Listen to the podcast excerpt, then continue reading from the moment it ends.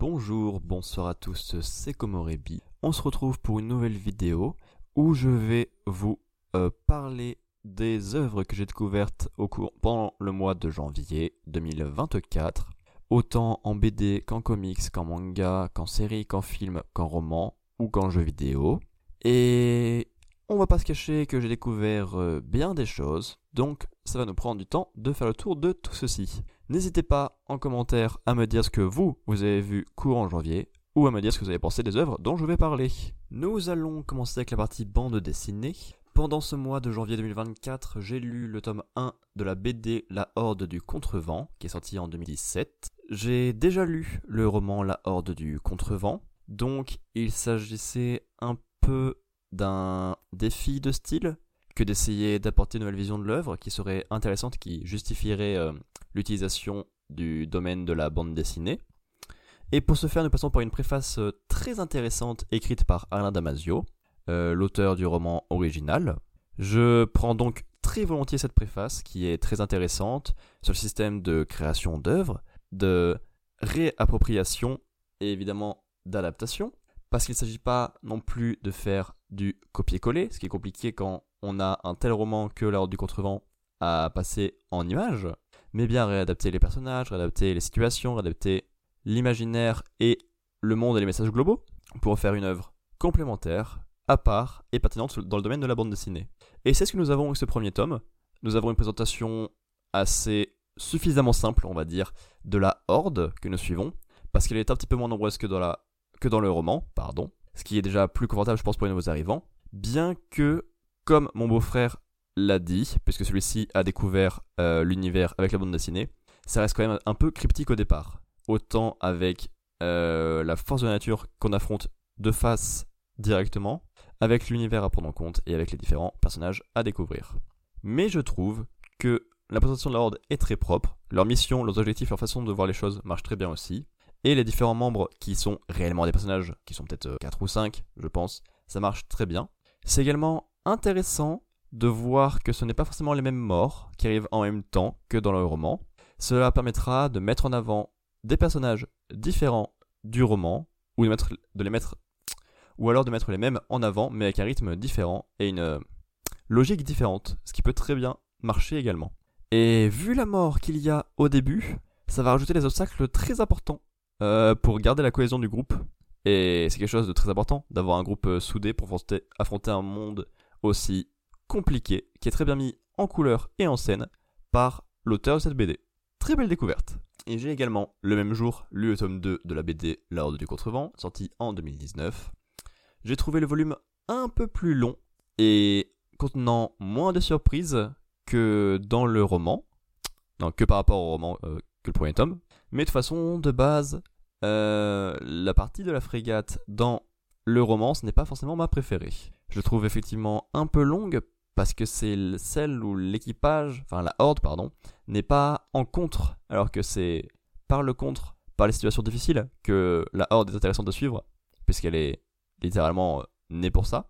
Après, ça permet de se poser beaucoup de questions sur euh, l'univers, sur pourquoi ça fonctionne comme ça, quel est l'intérêt des hordes, est-ce qu'elles ont encore un intérêt? Ça permet de les mettre euh, en avant contre leurs contradictions, voir ce qui va pas dans le groupe, autant pour le groupe global pardon, que pour euh, chacun des membres. On a beaucoup de paranoïa parce que, évidemment, voir euh, sa vision du monde être autant confrontée par un petit groupe qui, qui vient de nulle part, c'est un petit peu compliqué. Il y a également un gros obstacle qui arrive, forcé par un Golgoth qui est de plus en plus insupportable, mais le personnage est comme ça, et c'est comme ça qu'il est intéressant, donc euh, très très bien. On a Sauve, qui est le scribe et le personnage principal, qui apprend à remplacer euh, la colle au sein du groupe, ce qui est un rôle euh, taillé pour lui, mais qu'il a du mal à apprendre, à appréhender et à prendre en compte, mais qui arrive petit à petit, ça fait plaisir à voir. Donc en vrai, il y a des belles choses, ça a des belles promesses pour la suite, mais le volume est un petit peu long, car n'est pas celui qui prend en adaptation ma partie préférée. Ensuite, nous arrivons à la partie euh, comics, une partie que j'ai commencé plutôt récemment, en m'achetant euh, l'intégrale du comics Tortue Ninja. J'attends le tome 3 avec plutôt d'impatience, mais ce n'est pas ça dont je vais parler aujourd'hui, mais plutôt de la seconde série que je suis, que sont les Marvel Must Have. Et pendant ce mois de janvier, j'ai lu euh, Daredevil, L'homme sans peur. Euh, le volume est sorti en 2020, mais l'histoire date de 1986. C'est une histoire pour remettre en avant Daredevil, le faire évoluer, faire bosser ses ventes, revoir son origine, ce qui sont des choses qui arrivent plutôt souvent dans le domaine euh, des comics, de ce que j'ai pu voir avec les premiers Marvel Must que j'ai lus. Et ici, nous avons un personnage dont j'ai découvert les histoires. Je connaissais le personnage, je n'avais jamais rien lu, vu ou rien découvert autour de lui. Et là, j'ai découvert ses origines et je trouve très intéressant. Il est plein de questionnements moraux qui fonctionnent très bien sur la façon de faire la justice, sur euh, la foi, sur la différence entre être un diable et en même temps être l'ange du quartier qui affronte les vrais dangers. Il y a plein de très belles choses.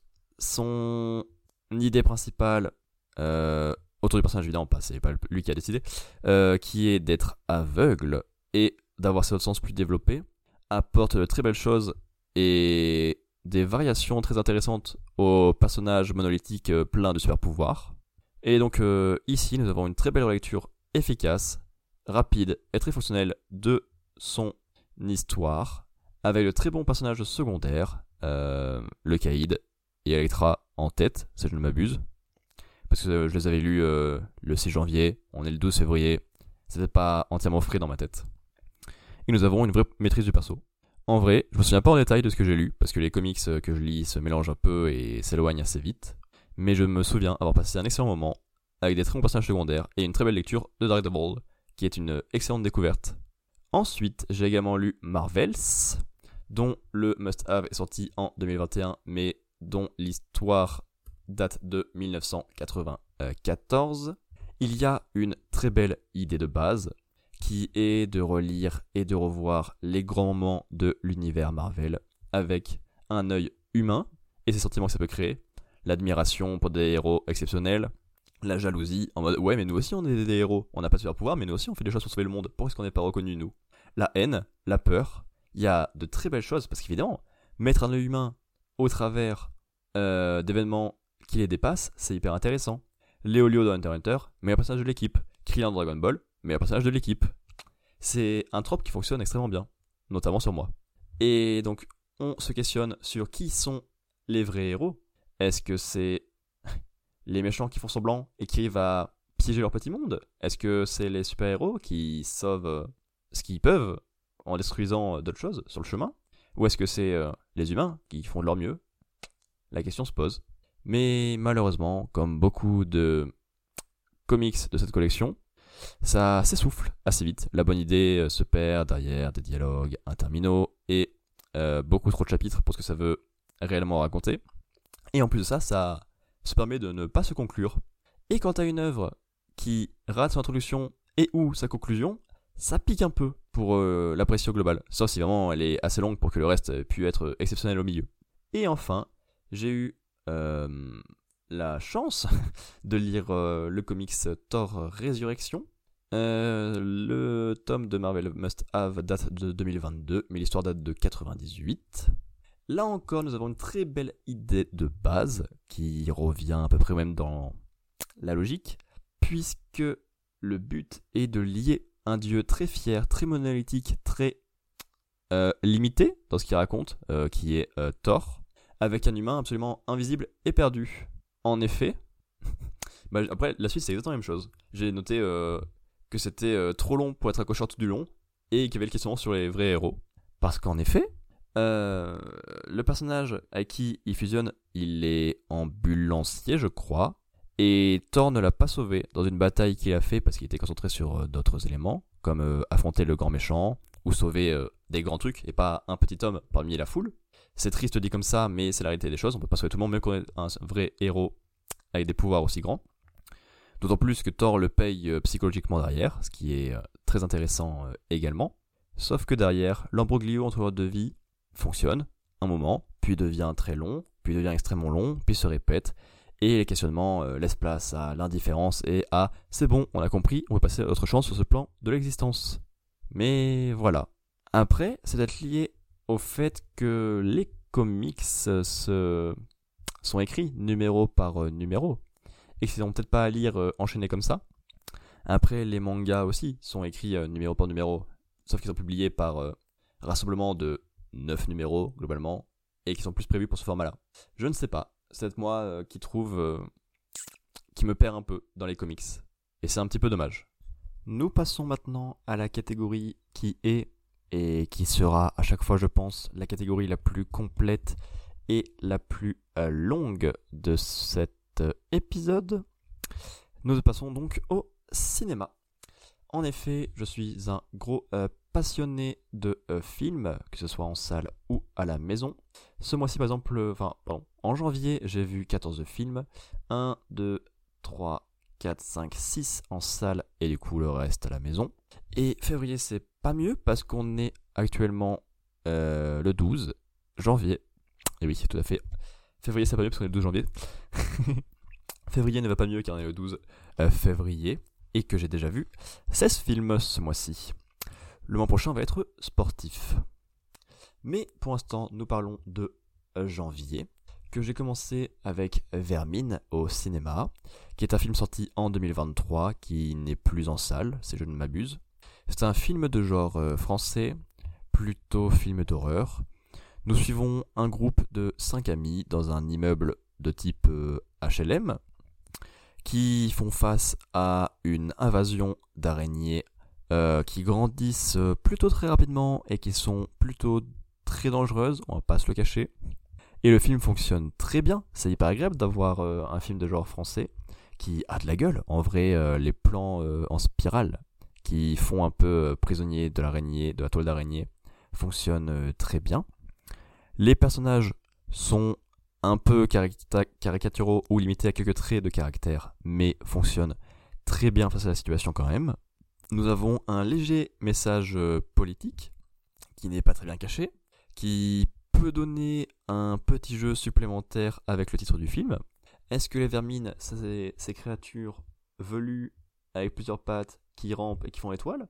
Ou est-ce que ce serait pas les habitants d'un quartier pauvre, euh, délaissés euh, par la police et par l'État? Hmm On ne sait pas trop. Donc oui, euh, les passos sont agréables, les mises en scène elles sont très réussies.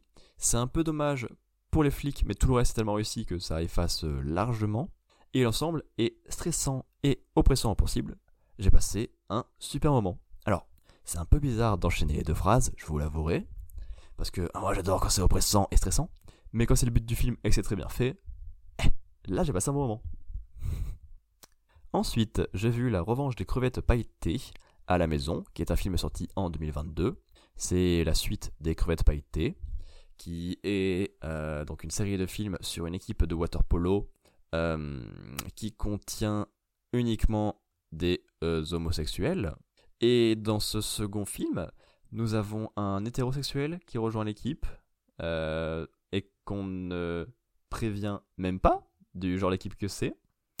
Les membres ont tous des petits secrets, genre le nouvel amoureux en date, une amourette au sein de l'équipe, le fait de pas être homosexuel et d'avoir menti depuis le début, le fait de pas avoir dit que c'était une équipe particulière. Alors c'est un peu le trope euh, facile qu'on voit dans beaucoup de films français, de juste avoir des non-dits qui rendent la communication compliquée et qui créent des quiproquos pour aucune raison autre qu'occuper le scénario parce que évidemment les personnages ne fonctionnent que par le conflit. Alors oui, les personnages faut qu'ils aient des conflits, mais est-ce qu'on peut construire ça de meilleure manière? Je pense. Sauf que dans ce film-là, ça marche plutôt bien parce que l'ambiance est plutôt légère, malgré les sujets euh, très lourds à porter autour euh, des minorités euh, de genre et sexuelles que contient euh, le film en masse. D'autant plus que l'équipe finit en Russie, qui n'est pas forcément un pays très accueillant pour ce genre de personnes déviantes, comme il dirait. Il y a des camps de redressement pour homosexuels, qui sont des choses qu'on aurait pu trouver dans le passé, dans d'autres pays.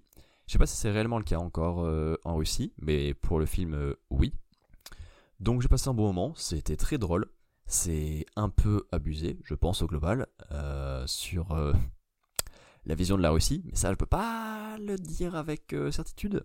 Mais en même temps, c'est important de montrer comment les minorités peuvent affronter le monde, en étant fiers d'elles et en faisant des choses pour se mettre en avant, se mettre en valeur et montrer que, en fait, ils sont bah, comme nous. Imagine. Et en même temps, l'esprit d'équipe est super cool à voir malgré les secrets qui n'affectent rien euh, cet esprit. Ou alors euh, pas suffisamment longtemps pour être relou. Donc, je n'avais pas vu le premier film, mais c'était une très belle chose. Ensuite, j'ai également vu Les Trois Mousquetaires Milady en salle, qui est un film sorti en 2023. Euh, bah, j'ai pas passé un très bon moment. C'est un blockbuster français. Sauf que le souci, c'est qu'il veut se la jouer à l'américaine et que ce n'est pas forcément une bonne chose vu la gueule des blockbusters américains euh, actuellement. Hop là, prends ça. Et donc on a un film euh, un peu creux. Euh, finalement, c'est les mêmes points positifs et les mêmes points négatifs que le premier. C'est des plans, des décors et des images magnifiques quand les mouvements de caméra sont inexistants. Parce que dès lors que la caméra bouge ne, serait-ce qu'un millimètre, c'est tellement flou et illisible, c'est désagréable au possible. Les chemins des personnages sont très simplifiés au possible, pour ça rendre ça fluide et rapide, mais ça crée des plutôt gros soucis de cohérence avec des téléportations, avec des personnages qui sont là pile au moment euh, juste pour arranger la situation et pour euh, parce qu'ils sont nécessaires au scénario. C'est un petit peu relou. Il y a peu de personnages qui sont mis en avant. En vrai, à part D'Artagnan et Milady, euh, ça fait pas grand chose d'autre. Au niveau euh, des mousquetaires, on a celui joué par Vincent Cassel, qui est un petit peu utile, comme dans le 1, parce que c'est le seul qui a un petit peu un arc narratif. Euh, T'as celui joué par Romain Duris, qui a un semblant de blague et quelques éléments autour d'une petite amourette, si je ne m'abuse, et c'est tout. Et t'as Pio Marmaille qui pisse sur un arbre et qui dort. Hmm. C'est assez peu mal, assez mal partagé au global, on va dire. Mais c'est des petites intrigues politiques, des petites batailles, euh, pas très bien filmées, c'est dommage. Alors que ça peut être cool, hein, euh, de voir des gros films en France. Mais peut-être que les faire plus à la française et un peu moins à l'américaine serait bénéfique. Hein, on va pas se le cacher. Parce que soyons fiers de nos particularités et de ce qu'on peut apporter. Vermine visait moins haut, euh, en tant que grand spectacle, mais avait beaucoup plus de choses à proposer. Ensuite, j'ai également vu Ernest et Célestine, le voyage en Charabie, euh, à la maison. C'est un film sorti en 2022. Euh, c'est un film d'animation avec un ours et une petite souris, parce que je crois que c'est une série d'animation connue, Ernest et Célestine. Sauf que j'avais jamais vu la moindre chose dessus, le moindre film, le moindre épisode, rien du tout. Et là, nous avons, je crois, le deuxième film sur l'univers, un film centré surtout sur Ernest, puisque les deux personnages vont dans le pays d'Ernest, la Charabie, un pays qui est fan de musique, qui a beaucoup appris à Ernest. Et en fait, on apprend que le pays actuellement est en train d'essayer de détruire toute la musique, qu'il n'y en ait plus nulle part. Il y a des poches de révolte partout. Le film est mignon, autant par le graphique que par ce qu'il raconte, avec euh, cette famille principale qui est fan de musique mais qui veut se le cacher parce qu'ils ont des rôles hyper, importants dans la société et qui du coup ça ne colle pas avec leur image, c'est compliqué. C'est un bon moment pour la liberté et pour la musique, qui sont des thèmes euh, importants, fédérateurs et qui sont sympathiques de voir être mis en avant. Mais en même temps, c'est très simpliste. Je vais pas entrer dans le cliché de c'est de l'animation, c'est pour les enfants forcément. Donc je trouve que le film est assez simpliste dans ce qu'il veut raconter, euh, autant sur le racisme que sur euh, la haine de la musique et son euh, élimination totale, et la façon dont elle revient avec des poches de rébellion par-ci par-là, et des personnages qui voulaient faire croire qu'ils n'aimaient pas la musique alors qu'en fait ils sont absolument fans. Ce qui fait que le global est assez simple, tant en fait ben, tout le monde était pour la musique, en fait. Mais j'ai passé un très bon moment parce que c'était beau, autant dans l'animation que dans l'histoire plutôt mignonne. Ensuite, j'ai vu Mon chat et moi, la grande aventure de Roux à la maison. C'est un film sorti en 2023. Euh, comment dire que j'ai trouvé ça très long et très ennuyant sans être insultant? Eh ben, je crois que je ne vais pas pouvoir. non, pas être insultant, mais je me suis vraiment ennuyé. Parce qu'en fait, euh, bah, c'est une petite fille qui a un chat. Et c'est à peu près tout. Parce qu'elle trouve un chat, elle garde le chat, elle lève le chat, elle est contente d'avoir un chat, elle rencontre sa voisine dans, un, dans sa maison de, vacances. Et elle est en mode Oh, mais elle est bizarre la voisine. Et après, elle a un chat. Et c'est tout. Alors, il y a un message important, évidemment, retenez bien ça les enfants. Ça n'est pas bien de considérer les animaux comme des objets. Mais ça, bah, euh, je le savais déjà. Donc ça m'a pas apporté grand chose, mais le message est important. Donc euh, prenez-le. Et c'est à peu près tout ce que j'ai réussi à retenir du film. Le reste ne m'a pas parlé du tout. Une petite fille avec un chat, qui aime son chat, et c'est tout. Euh, pas mauvais, hein, mais pas bon. Ensuite, j'ai vu Le Royaume de Naya euh, à la maison. Le film est sorti en 2023. C'est un film d'animation euh, des pays baltiques. je ne sais plus lequel. Et visuellement, tu le sens que c'est pas les mêmes idées, la même façon de faire, la même culture que d'habitude. C'est plutôt quelque chose qui ne me parle pas. Euh, c'est pas du tout à mon goût visuellement. Et en plus de ça, au niveau de l'intrigue, il n'y a vraiment aucune surprise. On a un personnage qui va dans la forêt mystique à côté de chez lui, il rencontre le peuple mystique qui y vit, il fait ami-ami, euh, et non pas euh, Hawaï.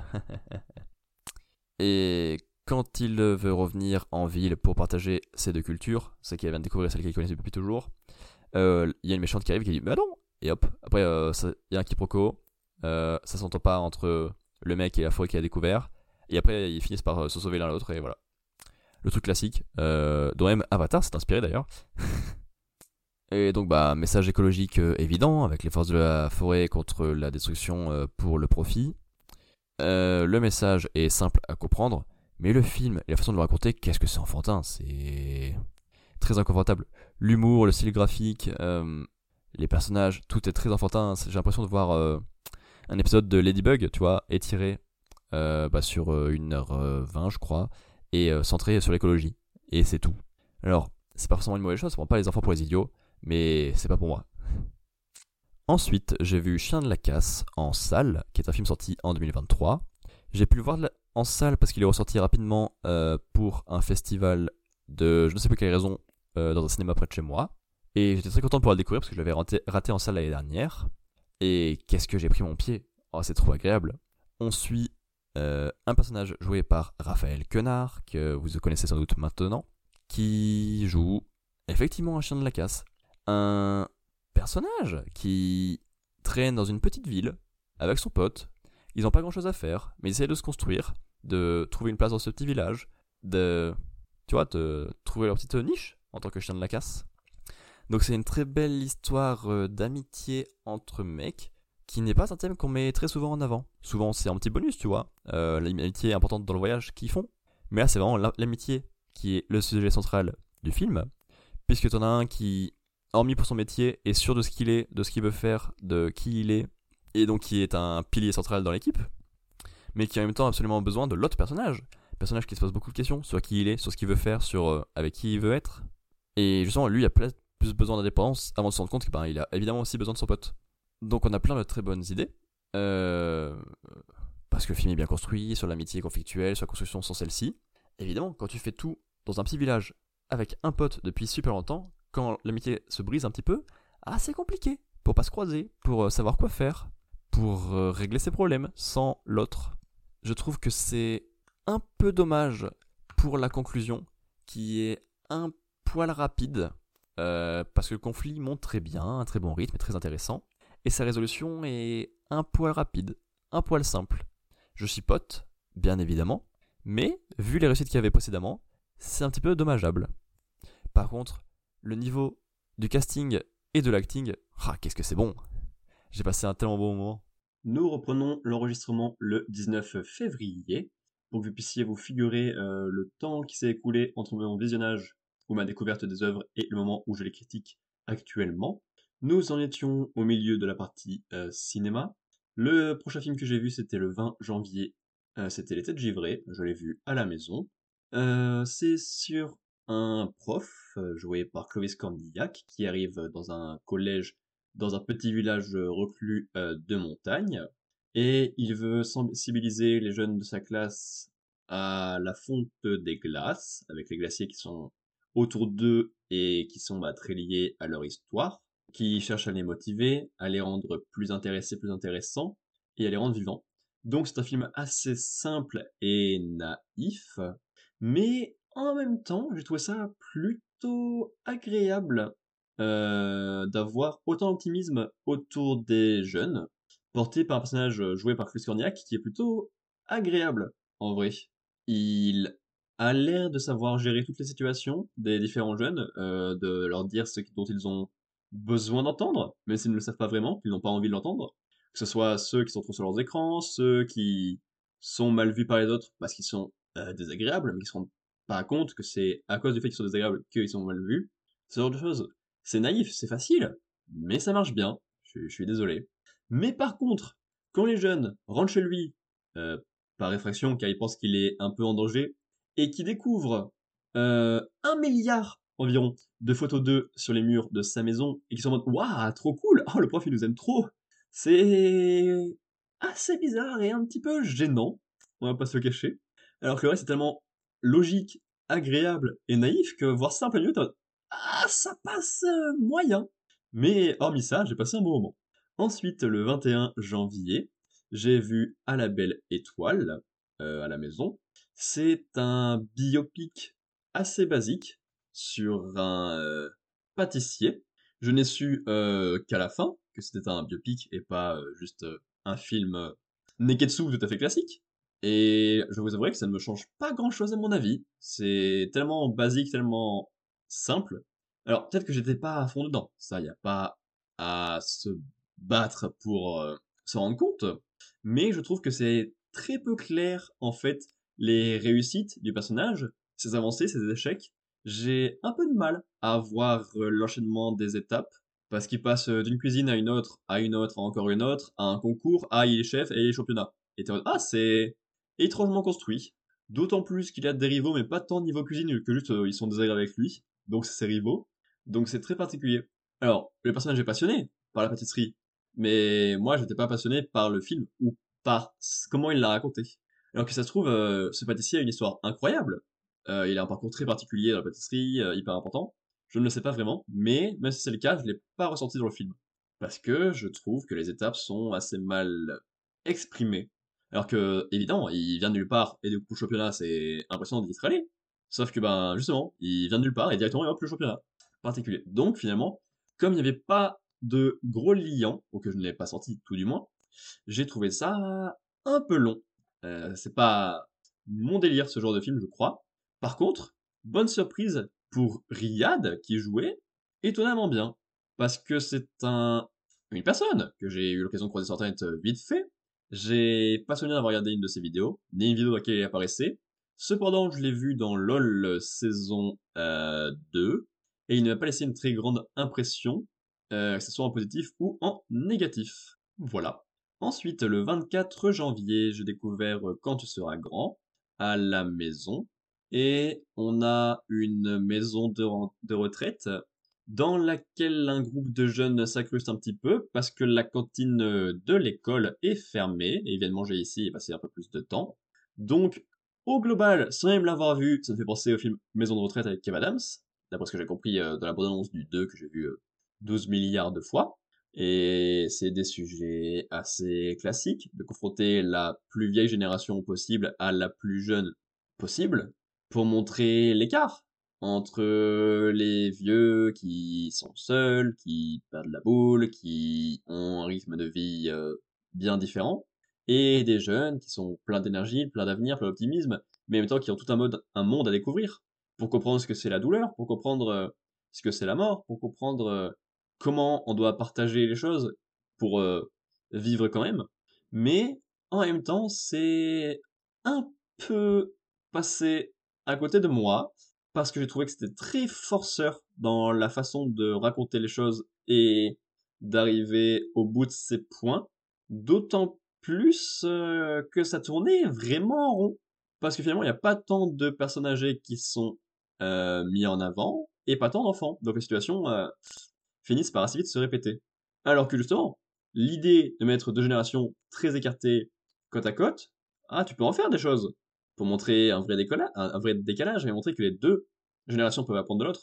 Là, j'ai pas l'impression que c'est le cas. Et donc au global, ça m'est un peu passé à côté. Ensuite, le 25 janvier, je suis allé voir Godzilla Minus One en salle. C'est un film qui a été très mal desservi par sa communication. Il me semble qu'il est sorti que trois jours courant janvier et qu'il est ressorti pendant deux semaines en janvier. Je janvier déjà.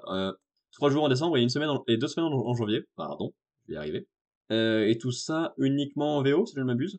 C'est un nouvel opus Godzilla, comme il y en a assez régulièrement, j'ai l'impression. C'est un film japonais, et c'est quand même plus agréable qu'un sujet typiquement japonais, lié à la culture japonaise à fond, lié à la peur des japonais, de la guerre, de la force atomique, et de ce genre de choses. C'est quand même mieux que se traité par des japonais, notamment parce que c'est sujets qui leur parlent, et donc c'est mieux traité.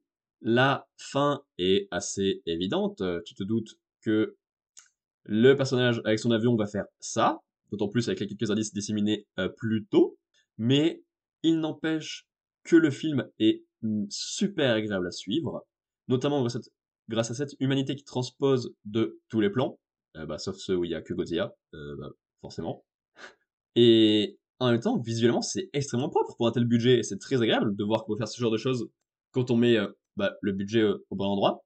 Godzilla est impressionnant on le trouve petit à sa première apparition, euh, de nuit sur une petite île, mais en même temps, comme elle se passe euh, quelques temps avant le reste du film, tu fais ah oui, quand tu le revois après, tu te rends compte qu'il a une taille euh, différente, et c'est plutôt agréable à voir, on va pas se le cacher. Mais par contre, qu'est-ce que c'est agréable l'écriture des personnages? Voir des personnages aussi vivants, évoluer autant, aussi vite. en même temps, t'as pas le choix quand t'es face à la destruction quasiment atomique d'une ville, tu vois, que de devoir euh, devenir un héros, euh, apprendre à agir, euh, faire le poids de tes échecs passés, assumer qui tu es, même si tu es un pleutre. Il y a plein de très bonnes choses. J'aime beaucoup également le plan qu'ils mettent en place pour se débarrasser de Godzilla. C'est plus basé sur l'intelligence et l'action commune que sur un seul vrai héros, parce que ça n'existe pas, un seul vrai héros, ou sur un plan basé uniquement sur la puissance brute. Donc euh, c'est plutôt agréable. Et surtout, par rapport au sujet de base, ils ont ajouté euh, les sujets des kamikazes et du sens du devoir au propos global, et ça s'y intègre très bien. Parce que le personnage principal, c'est un kamikaze, qui a choisi de ne pas se kamikazer euh, pendant la guerre, et donc pendant tout le film, il porte le poids de ce qu'il a fait comme choix. Parce que forcément, ne pas vouloir se faire exploser avec son avion, eh ben, ça crée des morts de notre côté parce qu'il n'a pas agi. Même si, euh, en vrai, euh, j'ai mis quelques doutes là-dessus, mais on va pas... C'est pas à moi de choisir. Mais c'était un excellent moment. Ensuite, euh, le 28 janvier, je suis allé voir Iron Claw en salle. C'était un film...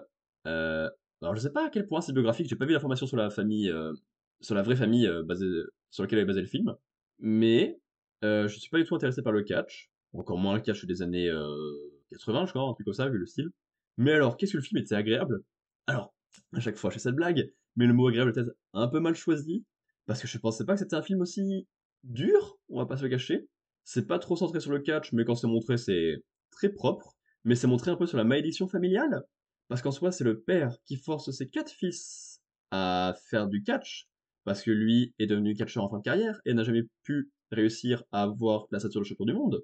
Donc il force un peu tout le monde à entrer dans la compétition euh, les uns contre les autres, et en même temps bah, contre le reste du monde du catch, et ça crée quelques malheurs par-ci par-là dans la famille, et c'est dur, c'est dur, c'est dur. J'ai trouvé qu'il y avait un très bon dosage de sport, moi je voulais pas plus de sport euh, dans un film de ce genre-là, par contre il y a peut-être un poil trop de pathos à la fin, mais en même temps, quand tu vois la gueule de l'héritage familial et de ce qui se passe pour les fils, ah, peut-être que le pathos est justifié. Mais voilà. Est-ce qu'il y a une réelle malédiction ou est-ce que les difficultés dans la vie, de type maladie, mal-être mental, mal-être physique, viennent plutôt du fait de forcer euh, quatre personnes à renoncer à leurs rêves, à leurs objectifs pour euh, essayer d'accomplir le tien Ah, peut-être que c'est lié. Et peut-être que c'est un message euh, important à avoir. Donc, c'est un film qui marche bien.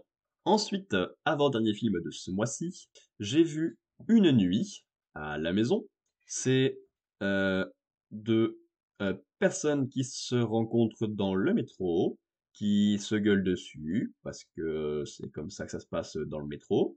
Et juste après, ils font des euh, galipettes cendrées, dans euh, un photomaton du métro, puis ils passent la nuit ensemble à se balader dans, Paris, à aller à une soirée de jeunes où ils n'étaient pas invités, à aller dans un club libertin, à aller dans un restaurant, à discuter ensemble. Donc c'est typiquement un film de dialogue qui ne coûte pas grand-chose, mais moi j'aime beaucoup ce genre de choses. Les personnages se découvrent l'un l'autre, et en même temps permettent à l'autre de se découvrir un peu plus, de se rendre compte qu'ils ont des problèmes dans leur vie, finalement ils sont pas si heureux que ça, pour pouvoir tout lâcher pendant une nuit comme ça, à ce point. Il y a quelques trucs qui sont un peu abusés, sur la façon de se débarrasser des téléphones, sur le, fait de faire autant de trucs illégaux dans la nuit, mais eux deux sont plutôt mignons, et c'était un beau moment, parce qu'effectivement, la rencontre est rapide et aléatoire, et ça mène à une libération et un amour total, donc euh, c'est assez étonnant. Je crois pas en l'amour euh, à ce point, de mon côté. Mais par contre, euh, niveau film, c'était très cool. Les personnages sont super poussés, surtout pour voir que c'est sur une seule nuit. Bon, J'ai l'impression que la nuit fait 12 000 heures, mais écoute, ça passe quand même. Et reste agréable à suivre quand même. Et en plus, c'est pas redondant sur la forme, parce que comme j'ai dit, il traverse la nuit, mais en faisant plein de choses différentes. Ce qui permet bah, de brasser pas mal de sujets. c'est un peu les mêmes sujets qui reviennent, ils le font de façon plus poussée à chaque fois, de manière un poil euh, décalée, ce qui marche très bien. Et enfin, pour conclure la partie euh, film, je suis allé voir le 31 janvier Bienvenue à Gataka en salle. Alors, effectivement, c'est pas du tout un film de 2024, mais il y a eu les Mycéliades. Je sais même pas si c'est encore en cours euh, à l'heure où j'enregistre. donc c'est un festival de cinéma de SF qui faisait le tour des petits cinémas de France, dans lequel euh, des intervenants de la SF euh, venaient parler de certains films dans certains cinémas. Nous, il y a eu euh, le capitaine de Nexus 6 et la chaîne Chronique Fiction, qui sont venus parler de l'armée des douze singes et de je ne sais quoi, parce que je voulais voir aucun des deux en fait, donc je peux pas le dire, j'ai oublié. Et donc grâce à ça, j'ai pu découvrir Bienvenue à Gataka, dont je n'avais jamais entendu parler le matin même du 31 janvier. J'ai trouvé le film euh, très beau pour voir qu'il avait 25 euh, ans.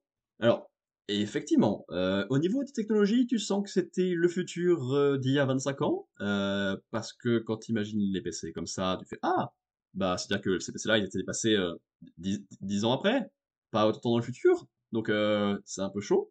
Pour le reste, c'est des idées assez simples, mais qui sont bien mises en place, donc ça marche très bien, c'est plutôt joli.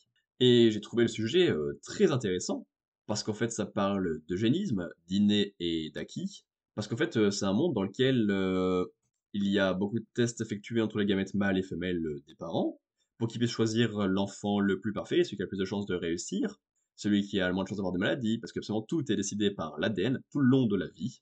Il n'y a pas vraiment d'entretien d'embauche, c'est lié à l'ADN. Il n'y a pas vraiment de sécurité, c'est lié à l'ADN. Il n'y a pas vraiment d'amour, c'est lié à l'ADN. Ce genre de choses. Mais c'est également un film policier plutôt efficace, parce que notre personnage principal n'est pas euh, fait euh, par l'ADN, mais juste par l'amour normal de ses parents, et il prend la place de quelqu'un qui avait une place importante et qui n'en veut euh, plus, joué, par Jude Law, et donc il y a un grand fil rouge policier, parce qu'il y a un meurtre à un moment, et que sur la scène de crime, on retrouve de l'ADN de personnes qui n'est pas censé réussir. Et donc, grâce à, à, cause de ça, il va se faire euh, beaucoup d'ennemis. Alors, ils savent pas que c'est lui particulièrement, tu vois, mais euh, dans l'idée, il va se faire beaucoup d'ennemis qui voudraient le voir abattu parce qu'il n'a rien à foutre là. C'est un mec euh, trop bizarre, hyper dangereux pour la société. ah là là, mais dégage-le. Et en même temps, ceux qui sont dans la même situation ou qui ont eu un peu de retour d'esprit sont en mode, mais c'est génial d'imaginer quelqu'un qui n'a aucun talent de naissance pouvoir aller aussi loin. Parce que son objectif, c'est quand même d'aller dans l'espace. Et là, il en faut euh, des connaissances et travail quand c'est pas autant l'ADN pour y aller dans l'espace. Et donc, effectivement, je ne sais pas pourquoi j'en ai jamais entendu parler de ce film, parce qu'il est très réussi et c'est, euh, je pense, un, des meilleurs films de 98. En tout cas, je l'ai vu haut dans une liste de, de sens critique euh, sur les films de l'année 98. Par contre, peut-être que la fin essaye un peu trop d'être larmoyante pour ce qu'était le personnage qui est concerné par cette scène. Euh, un peu trop, je pense. Il était cool, hein, mais pas au point d'en faire euh, autant euh, sur cette scène finale. Aïe aïe aïe, ce premier épisode va être catastrophique. je viens de me rendre compte que pour la première partie enregistrée, donc les 26 premières minutes, J'avais mis le niveau d'enregistrement très bas, donc je suis obligé d'augmenter le gain pour qu'on puisse m'entendre un petit peu. Et pour la deuxième partie, je viens de me rendre compte que ça a enregistré sur le micro horrible du PC au lieu du micro normal que j'ai utilisé pour la première partie et pour maintenant. Donc on a 26 minutes trop basses. C'était 26 minutes la première partie ou c'était combien? Je n'arrive pas à voir la réponse parce que je suis en cours. Bref, une longue partie avec le son trop bas et une longue partie avec le mauvais micro. Nickel. Mais là, je suis en train d'enregistrer avec le bon niveau de micro et avec le micro. Ça devrait donc déjà être plus confortable et je devrais peut-être réussir à mettre un traitement derrière pour la suite qui arrive. Parce qu'il nous reste une partie qui va être rapide à traiter, la partie euh, jeu vidéo. Euh, en effet, ça va être rapide parce que j'ai terminé le 18 janvier A Plague Tale Innocence, une aventure que j'ai fait en live sur ma chaîne Twitch, Komorebi underscore LD, en votre compagnie. Elle est disponible en VOD sur ma chaîne YouTube euh, de VOD. Et j'ai vraiment pas aimé, on va pas se le cacher. Je trouve le rythme très désagréable. Le jeu n'est même pas long, il a 16 euh, chapitres, je crois, un truc comme ça, mais qui ne sont pas très longs. Mais ça raconte pas grand chose. On a euh, une Adelphi avec une grande sœur et un petit frère qui doivent s'enfuir de chez eux parce que leur chez eux se fait attaquer par euh, la milice, sans qu'on ne sache pourquoi. À côté de ça, t'as le petit qui a une maladie terrible et on cherche des antidotes, des sorts, des solutions pour le soigner. Et en même temps, il y a la peste. Sauf que j'ai pas été emballé par le gameplay qui est de l'infiltration et de l'action euh, avec de la visée, qui ne sont pas des choses dans lesquelles je brille particulièrement, donc c'est pour ça que ça ne m'a pas plu de fou. D'autant plus que l'exploration du décor n'est pas très poussée si ce n'est pour avoir quelques collectibles pour remplir notre sac, mais ça n'apporte pas grand chose, ou pour récupérer quelques matériaux afin de faire des améliorations qui n'apportent pas grand chose non plus. Les personnages m'ont pas parlé de fou, parce qu'hormis notre duo de frères et de sœurs, euh, il y a le père qui, meurt, très rapidement, il y a la mère qui est très peu présente, il y a deux trois amis par-ci par-là qui racontent pas grand chose, et c'est déjà tout. Je parle évidemment pas euh, du grand méchant qui apparaît genre, dans deux chapitres seulement, je crois ce qui est euh, assez ridicule. Donc quand je suis ni emballé par le scénario, ni par les personnages, ni par le gameplay, c'est un peu long. Alors c'est cool d'avoir un film qui un film, d'avoir un jeu vidéo qui se passe euh, à cette époque-là, euh, l'époque de la peste, avec des sujets qui peuvent être plutôt cool. Et dans ces décors-là, avec ces costumes-là, c'est un peu sympathique, tu vois. Mais c'était pas fun à visiter du tout. C'est même pas long, c'est même pas mauvais, mais je crois juste que c'est pas pour moi, c'est pas mon type de jeu. Et puis je l'ai trouvé euh, assez vide. Et à côté de ça, le 25 janvier, j'ai terminé 4 euh, quests euh, en live sur ma chaîne Twitch et avec les VOD disponibles sur ma chaîne VOD. Mais ça, la pub elle est déjà faite. C'est un RPG tout classique. Un action RPG d'ailleurs pour être précis. On joue un petit chat qui fait une quête dans laquelle il va affronter Dracoth, un mec qui parle au dragon. Et donc pour ça, on fait des quêtes dans les villages, on affronte des ennemis, on affronte les gros dragons, puis après on va affronter Dracoth pour apprendre la vérité sur celui-ci. La montée en puissance est très sympathique, euh, alors plus au début qu'à la fin, euh, parce qu'à la fin c'est juste du pexing bête et méchant. Mais le temps de faire les quêtes à ton niveau, d'affronter les monstres par-ci par-là, on sent bien la montée en puissance. Autant au niveau euh, de l'XP qui apporte de la vie, de la défense et de la magie, qu'au niveau des équipements de plus en plus forts qu'on récupère, qui augmentent la magie, la défense et la vie. Et l'attaque aussi, je crois qu'il y a les 4 en vrai. Le gameplay n'est pas euh, passionnant non plus. Parce que bah, tu te balades euh, plus ou moins vite en fonction de l'avancée que tu as dans le jeu et des pouvoirs de déplacement que tu as. Euh, affrontes les ennemis avec tes attaques qui sont pas très développées, t'as pas une palette de coups très développée. Hormis tes sorts de magie qui peuvent être choisis au nombre de 4 sur un panel de 8, je crois. Sauf qu'une fois que tu as choisi tes 4 et tu les as améliorés, bah, tu vas pas bouger donc ça change pas grand chose. Et ce qui fait que ça devient un peu redondant, notamment parce que les quêtes sont pas très poussées, les personnages non plus. Et qui fait donc que le jeu est trop long malgré sa courte durée, c'est un peu dommageable. Nous passons maintenant à la partie manga, qui va se tirer la bourre tous les mois avec la partie cinéma pour être la partie la plus importante. Donc on est finalement face à un podcast slash vidéo principalement centré film et manga, mais avec occasionnellement quelques BD, quelques comics, quelques jeux vidéo, quelques romans et quelques séries, globalement. Est-ce que présenter le podcast à 40 minutes de vidéo après autant d'échecs sonores, c'est une mauvaise idée? Bien évidemment. J'ai commencé le mois de janvier en lisant le tome 12 de A Couple of Cuckoos. Alors, parler d'une romance qui se répète un petit peu un mois et 13 jours après sa lecture va être compliqué, donc je pense qu'on va aller assez vite. Mais j'avais plutôt bien noté ce volume, parce que je me souviens l'avoir trouvé moins répétitif que les précédents. En effet, les précédents tournaient un peu en rond entre Usagi et ses euh, trois possibles futures compagnes, parce qu'elles ont des thèmes redondants un peu au sein d'elles-mêmes et un peu avec les autres, qu'on passe beaucoup de temps à dire la même chose, elles sont amoureuses de lui, euh, c'est sa sœur, c'est bizarre, euh, c'est sa rivale en, à l'école, ou alors c'est un mariage forcé, mais il y a quand même de l'amour dans l'air, il y a pas mal de choses compliquées.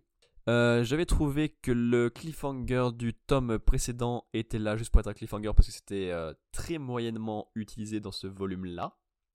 Euh, si je me souviens bien, Usagi et celle avec laquelle il est marié étaient enfermés dans, une, dans un appartement pour renforcer leur lien et montrer ce qui se passerait s'ils étaient effectivement mariés. Et à la fin, quelqu'un les rejoint.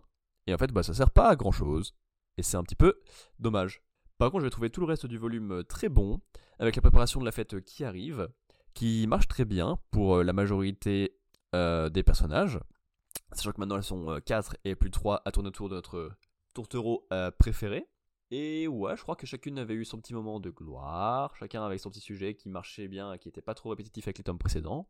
C'est pas le cas à chaque fois, donc je prends volontiers. Mais alors vous dire spécialement ce qui s'est passé, d'autant plus qu'il reste que deux tomes pour être aussi long que euh, The Carte Essential Quintuplets, et qu'à un moment, pour les mangas de ce genre-là, ce serait bien de se calmer sur le nombre de volumes. Ensuite, toujours le 6 janvier, j'ai lu le tome 15 de Undead Unluck, le dernier de la première partie du manga. Qu'est-ce que j'adore ce volume et cet arc de toute façon au global. Il y a un gros travail sur le désespoir qui fonctionne extrêmement bien, vu la puissance, le nombre et la facilité avec lesquelles les ennemis sont présents. On va pas se cacher que Sun et Luna sont plutôt des gros morceaux à abattre et que la fin des temps aussi. Et c'est plutôt sympathique de voir des tout petits personnages face à des trucs aussi gros essayer de les affronter, que ce soit euh, par leur pouvoir, euh, par des euh, artefacts spéciaux ou par juste la destinée. C'est une belle réussite, j'adore ce passage. Surtout parce que c'est au niveau des personnages que ça brille. Et sur les dernières découvertes qu'ils font, avant de disparaître, il y a des très belles choses. Les tomes précédents ont permis de faire un tour de l'amour, parce qu'Andy cherchait à récupérer euh, son amoureuse Foucault, et pour ça il a dû affronter l'amour de euh, Rip pour la Torah, l'amour de Billy pour Tatiana, et l'amour de Nico pour son amoureuse. Et là, les personnages apprennent des trucs sur euh, la justice, sur le fait de pas être au sein de l'action pour la première fois depuis très belle lurette, ce qui est compliqué parce que c'est un énorme choix à faire. Et évidemment, quand tu veux montrer le désespoir et la difficulté face à des ennemis absolument monstrueux et inhumains, qu'est-ce qui est important? Avoir des personnages extrêmement humains et réussis en face. Derrière, toujours le 6 janvier, j'ai lu les tomes 26 et 27 de Fire Force afin d'avancer dans mon rattrapage de la série. Je pense qu'on va traiter plus ou moins les deux d'un coup, même si j'ai préféré euh, le tome 26, notamment parce qu'il était centré sur Benimaru et son maître, donc euh, Benimaru le gardien euh, d'Asakusa. C'est un personnage qu'on voit assez régulièrement parce qu'il est littéralement surpuissant et qu'il a un rôle ultra important pour tout le quartier est de Tokyo. Parce qu'Asakusa, bah, c'est à l'est de Tokyo. Il y a un très bon sujet sur la façon d'être le soleil, parce que son maître était le soleil du quartier d'Asakusa, lui a mis toute la pression sur les épaules en mode Eh, c'est à toi d'être le soleil maintenant, tu te démerdes. Et que Benimaru trouve un moyen un peu étourné, mais en même temps c'est son moyen en fait, plutôt que celui de son maître, pour être le soleil, c'est hyper intéressant à voir. Et en plus de ça, derrière, on dévoile le secret. Je me souviens absolument plus lesquels évidemment, parce que les fils rouges de Fire Force sont très lents, alors savoir qui s'est passé quand, c'est dur. 43 euh, jours après. Et en plus, on lit un peu tout ça avec un autre manga. Et c'est plutôt agréable de voir un auteur euh, lier un peu ses œuvres, mais sans l'avoir vendu en mode Eh, c'est un manga euh, lié, il faut absolument le lire. Et vu qu'il commence à faire ça au tome 26. Et d'ailleurs, le tome 27, je vais un peu moins aimer. Parce qu'il était un peu plus habituel du niveau de la série. Et donc, ça fait un coup dur après le tome précédent. Il y a un sujet un petit peu cool et intéressant sur euh, la différence euh, simplement de point de vue qui mène soit au fait d'être un héros, soit au fait d'être un démon. Mais c'est des choses euh, qu'on a déjà vues moult fois. Et derrière, il y a une transition extrêmement violente, on va pas se le cacher, pour enfin faire avancer. Alors, c'est bien de faire avancer, c'est bien de vouloir faire avancer. Mais la transition est dégueulasse. Ensuite, le 13 janvier, j'ai lu le one-shot Gigantomachia de l'auteur de Berserk, euh, donc euh, avec un tome prêté par Adrien, Shout Out Adrien bien sûr. Euh, m'a pas plu de fou, c'est pas une très belle découverte de l'auteur de Berserk, parce que autant visuellement je suis emballé, les dessins sont magnifiques, il y a une très très belle recherche sur les différences de taille, parce que déjà le groupe euh, principal est centré sur une fille euh, toute petite et un humain euh, tout grand, et qu'ils affrontent littéralement des gens, des géants, pardon. Il y a une très belle différence de taille, c'est très bien rendu, c'est très très beau. Le duo est d'ailleurs plutôt sympathique, mais par contre, ah, c'est pas une belle découverte de Miura. C'est très long pour pas grand chose. Ça veut parler un peu de foi et de culte. Ça veut parler de reconstruction du monde par euh, de personnages, sauf que c'est extrêmement lent. Et en plus, il y a ces petits délires bizarres euh, autour du fait que la fille euh, veut pisser sur le mec. Et c'est... Une fois peut-être ça peut passer, mais insister autant dessus, c'est bizarre Mura. Va falloir nous expliquer. Derrière, j'ai lu le tome 18 de My Home Hero. La série est peut-être un peu longue pour ce qu'on avait imaginé au début. La partie 1 s'est terminée au tome 6, je crois. La partie 2 s'est terminée au tome 17. Et ce volume-là s'est relancé donc la partie 3, qui est censée être la dernière. Et elle a un potentiel super intéressant. Ce début-là, dans ce volume-là, est très tranquille. C'est la mise en place euh, de la partie, comme il y a eu au, début de partie 2. Début de partie 2 qui est centré sur la découverte euh, de Reika, donc la fille de personnage principal, par 4 euh, ou 5 mecs d'un coup et on a appris petit à petit euh, qui ils étaient, quel était leur rôle et qui seraient les ennemis de la zone. Parce qu'il y en a un qui est fan du père, un qui était euh, lié au village de la mère, un qui était un mafieux et un qui était je sais plus quoi. Un flic peut-être, sans doute quelque chose comme ça. Ah. Et là c'est quelque chose dont je me souviens, parce que c'est une image marquante. J'ai juste écrit dans ma petite euh, note de critique, j'aime beaucoup la surprise à la fin du chapitre 1, et là je viens m'en souvenir. Parce qu'on suit notre personnage principal, qui a son nouveau métier, qui s'en sort bien, même s'il y a des blagues c'est pas des blagues, mais il y a eu quelque chose de drôle que je trouve avec le système de travail euh, japonais. Du genre, oui, euh, Tetsu a disparu de son taf pendant quelques mois, c'est très bizarre, on n'aime pas trop ça, nous. Alors, certes, c'est pour avoir affronté une secte et avoir survécu, mais quand même, il a pas travaillé, euh, c'est chaud. ah ouais, c'est vraiment ça qui est important, dis donc, dans le message. Bande d'idiots. Ensuite, qu'est-ce que je disais avant de partir sur ces bêtises? Oui, la fin du chapitre 1. Il fait son travail avec amour et plaisir, et puis là où il fait son travail, d'un coup, on découvre une personne suicidée. Mais genre, euh, vraiment, euh, en tournant la page, d'un coup, tu vois, il n'y avait pas eu de signe avant-coureur. Et t'es en Ah C'est avec ce genre de manga, oui C'est coup dur. Je trouve ça super intéressant, euh, que donc pour la partie finale, qui est censée être la partie de conclusion, on décide d'embrigader Reika, puisque celle-ci fait maintenant partie de la police. Donc elle va fouiller en même temps pour comprendre qui est son père, qu'est-ce qu'il a réellement fait, peut-être même devoir choisir entre le défendre parce qu'il a fait ça pour le bien des gens, mais en même temps le punir pour la justice. Ah, c'est compliqué. Il y a un petit peu de sujet de l'âge également, parce qu'il s'est passé 7 ans, je crois, depuis la partie précédente. Donc Tetsuo et Kazen ne sont plus tout jeunes, et donc c'est un peu euh, compliqué de faire les bêtises qu'ils faisaient quand ils en ont euh, besoin. Et il y a la peur du passé également là-dedans, parce que est encore le fantôme euh, de Kubo, qu'il a affronté en fin de partie 2, qui traîne dans le coin, parce qu'il n'est pas mort et qu'il peut revenir à tout moment. Et également les fantômes de ceux qui sont au courant de ce qui s'est passé, qui peuvent le faire chanter ou lui demander les choses à tout moment. Et ça, c'est dur. J'ai adoré. Derrière, euh, toujours le... Ah non, c'est toujours le 20 janvier, j'ai lu le tome 11 de The Adwanted Undead Adventurer. Et c'était... Euh, ah, pas bien. Oh non, c'était pas bien. En fait, c'était vraiment euh, un RPG sous forme de manga, parce qu'on a un personnage qui devient une ghoul au début, puis qui fouille des donjons, se trouve des alliés, pour avoir de nouveaux équipements et évoluer dans la hiérarchie des monstres. Sauf que là, ça fait quelques volumes que ça n'avance absolument pas au niveau du scénario, et qu'en plus que l'apparition est super lente. Alors, quand t'arrives après un an et quelques sur un volume suivant, t'es en mode qu'est-ce qui s'est passé avant, puis au bout du tome tu fais ah, il s'est rien passé, c'est pas très agréable, et j'ai l'impression d'avoir aucun intérêt à lire ça. Parce qu'en fait, le volume entier, c'est juste pour faire un combat d'entraînement, au début, on sait pas que c'est entraînement, mais en fait, c'est un combat d'entraînement et donc ça n'a aucun intérêt. Et pour dévoiler deux secrets qui n'existaient pas à la base sur, euh, je crois, sa nature de magie et sur euh, un petit bout de ses origines, un truc comme ça.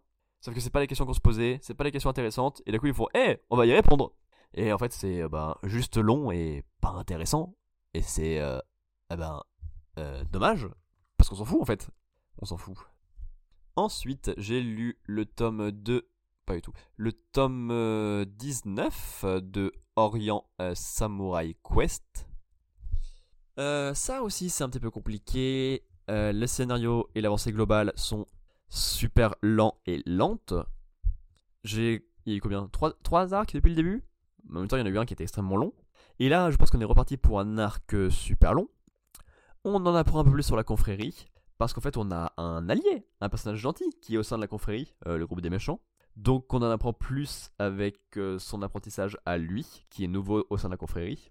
Ils ont des univers euh, imaginaires, chacun de leur côté, où ils peuvent tous euh, être en paix avec les rêves qu'ils ont mis de côté ou qu'ils n'ont pas pu atteindre. sauf que ben, c'est un peu triste comme façon de voir les choses et comme vie. D'autant plus que ça reste des sacrés saligots le reste du temps. On a également une ébauche de plan qui est mise en place du côté des héros afin d'affronter la, oui, la confrérie. Et c'est plutôt cool de voir qu'ils ont un plan, qu'ils sont prêts à avancer. D'autant plus que la confrérie commence un peu à douter. Il y a des membres qui commencent à être un peu plus faibles mentalement, en mode mais qu'est-ce qu'on fait? Pourquoi on fait ça? C'est trop bizarre. À quoi ça sert d'être le monde si on veut avoir notre monde imaginaire? Parfait. Et en plus, il y a Kojiro, le deuxième personnage euh, principal, qui commence de plus en plus à être un personnage et pas juste euh, un figurant.